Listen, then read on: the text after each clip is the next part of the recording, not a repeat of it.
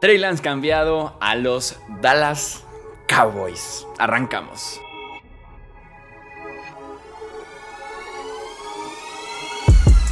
Hablemos de fútbol. Hablemos de fútbol. Noticias, análisis, opinión y debate de la NFL con el estilo de Hablemos de fútbol.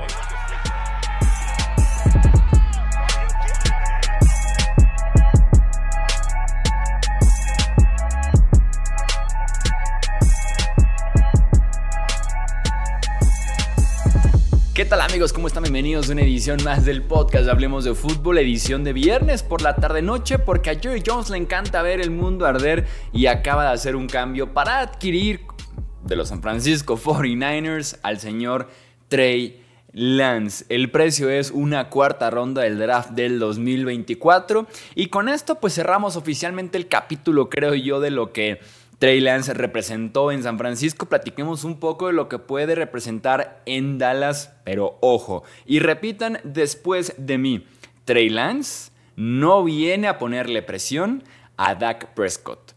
Trey Lance no viene a competir por ser el quarterback titular de los Dallas Cowboys.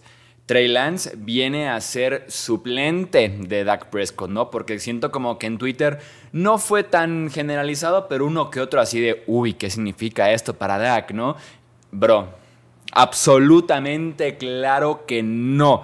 Dak Prescott es intocable ahorita en Dallas y Trey Lance simple y sencillamente viene a ser lo que iba a hacer en San Francisco, pero en este caso en un inicio fresco, en un inicio sin vicios, en un inicio desde cero, que es el coreback suplente, tal vez coreback reserva. Se une al grupo de corebacks de los Cowboys, que es Dak Prescott, Cooper Rush, Will Ryer y llega por ahí Trey Lance.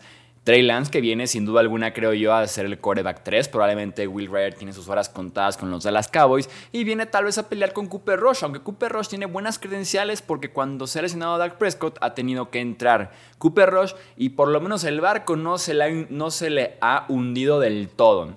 Con eso ya es más que suficiente para afianzarte como un suplente bastante sólido en la NFL, que es lo que ha demostrado Cooper Rush cada vez que los Cowboys lo han necesitado. Entonces, en ese sentido, Lance viene a ser el número 3 y veremos cómo pueden competir con Cooper Rush. Me queda claro que en tema de talento y potencial, Lance se lo lleva. Me queda claro que en tema de producción, cuando se le ha necesitado, cuando la oportunidad se le ha presentado, Cooper Rush sin duda alguna es mejor en ese sentido que eh, Trey Lance. Y es valioso de alguna forma porque se ha perdido partidos en dos de las últimas tres campañas. Así que en ese sentido, pues ahí tienes un plan B, un plan C si eres eh, Jerry Jones y los Dallas Cowboys. Y pagar una cuarta ronda que básicamente la puedes invertir tú en tu respectivo quarterback suplente, en algún draft, en algún cornerback número 4, en un wide receiver 4, es un pick de tercer día del draft que pueden ser básicamente cortados incluso en el mismo año que fueron tomados. Eh, ven los Cowboys invertir una cuarta ronda en algún plan B, plan C en la posición más valiosa del deporte, por un tipo que tuvo en su momento talento y potencial que lo llevó a ser el pick número 3 global del draft. Un tipo que en su momento tuvo potencial de ser primera ronda, ¿no? Y que mm, por más que ha salido fatal esa inversión y fatal ese pick, no deja de ser un talento que estás comprando por solo una cuarta ronda y que aparte viene con un contrato relativamente económico.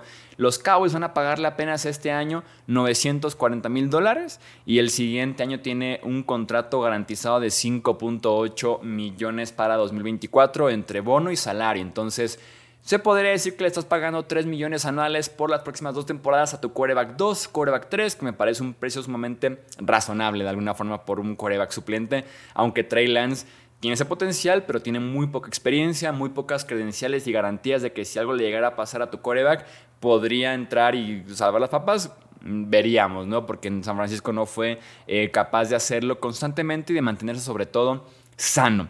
Entonces, en Dallas, pues es eso, no, no mucho más. Realmente no hay mucho más que agregar aquí en tema de análisis.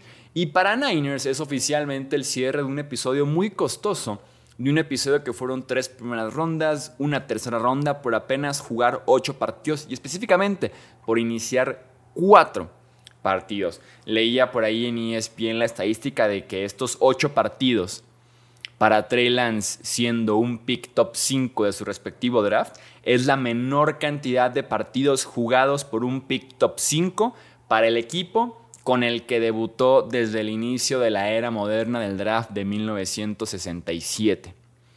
O sea, si lo vemos en la parte de, aunque sea mantenerte, aunque sea intentarlo, eh, darle partidos, sumar números, por lo menos con tu equipo que te debutó, porque entiendo que si lo veías como un pick como John Elway, por ejemplo, no entra en la estadística John Elway con los Colts porque más bien es el equipo con el que debutó, por eso como que el énfasis en ese sentido, también Eli Manning, Flip Rivers y demás, ¿no?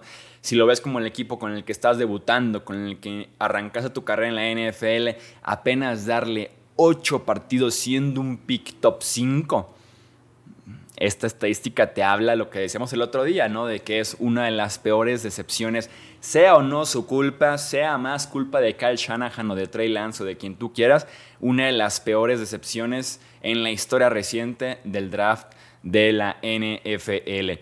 Cuatro inicios, 102 intentos de pase apenas. Lance tiene en Dallas un inicio fresco, eh, salirse de la presión que venía con San Francisco, ¿no? Salirse del vicio que representaba ya 49ers, eh, de lo que era el staff de cocheo, de la presión, de los medios, el staff, el estar en un equipo en el que hace un año eras coreback 1 y hoy eres coreback 3. En el que eras coreback 1, llega un tipo en el último pick del draft, llega un tipo como agente libre y te superan. Entonces me queda claro que en tema de mentalidad incluso eh, emociones y demás, Lance no quería estar en San Francisco y por eso acepta un cambio, por ejemplo, los Cowboys a un rol idéntico básicamente, de coreback 2 o coreback 3, pero por lo menos en un escenario nuevo, en decir aquí en esta empresa por lo menos no siento que el jefe ya me odia, no, no tengo a los empleados encima de mí, a los medios y demás, entonces por eso es un inicio fresco para Trey Lance, ¿no? Eh, en tema de desarrollo, de ganar experiencia, que es lo que decíamos en el podcast anterior, es lo mismo, es lo mismo, va a entrenar muy poco. En la NFL en temporada regular el coreback 1 es el que se lleva la mayoría de repeticiones en los entrenamientos. Te diría que se lleva el coreback 1 el 70-80% de lo que se entrena. El coreback 2 se lleva lo que queda, ese 20-30%. Y el coreback 3 de un equipo es quien está a cargo del equipo de scout, o sea, el que funge como coreback rival para que tu defensiva entrene. Entonces, por eso les digo, es muy poco entrenamiento, pero bueno, es lo que hay. Y con esto podríamos decir que la carrera de Trey Lance oficialmente está descarrilada y complicado salir de este escenario, ¿no? En el que ni siquiera hubo un equipo que confiara para darle una chance de ser el coreback 2, tal vez coreback 1, ¿no? De unirse a una competencia de corebacks. No, no existe ya. No existe la posibilidad para Trey Lance, por lo menos no este año. Veremos el siguiente, no creo.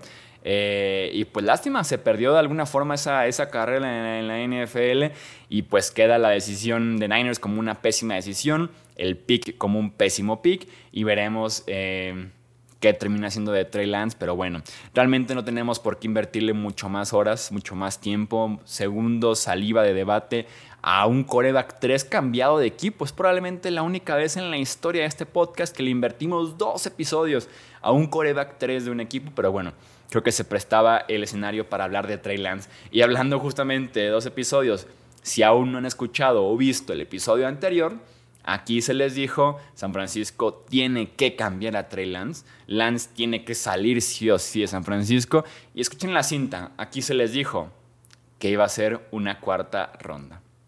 Aquí los tengo yo con análisis responsable, con opiniones certeras, aquí debajo de mi ala, cuidando sus oídos para que solamente les llegue el contenido que ustedes merecen previo a la temporada de NFL. No olviden suscribirse, aquí hablemos de fútbol, seguirnos en redes sociales. Yo soy Jesús Sánchez, hasta la próxima. Gracias por escuchar el podcast de Hablemos de Fútbol. Para más, no olvides seguirnos en redes sociales y visitar hablemosdefutbol.com.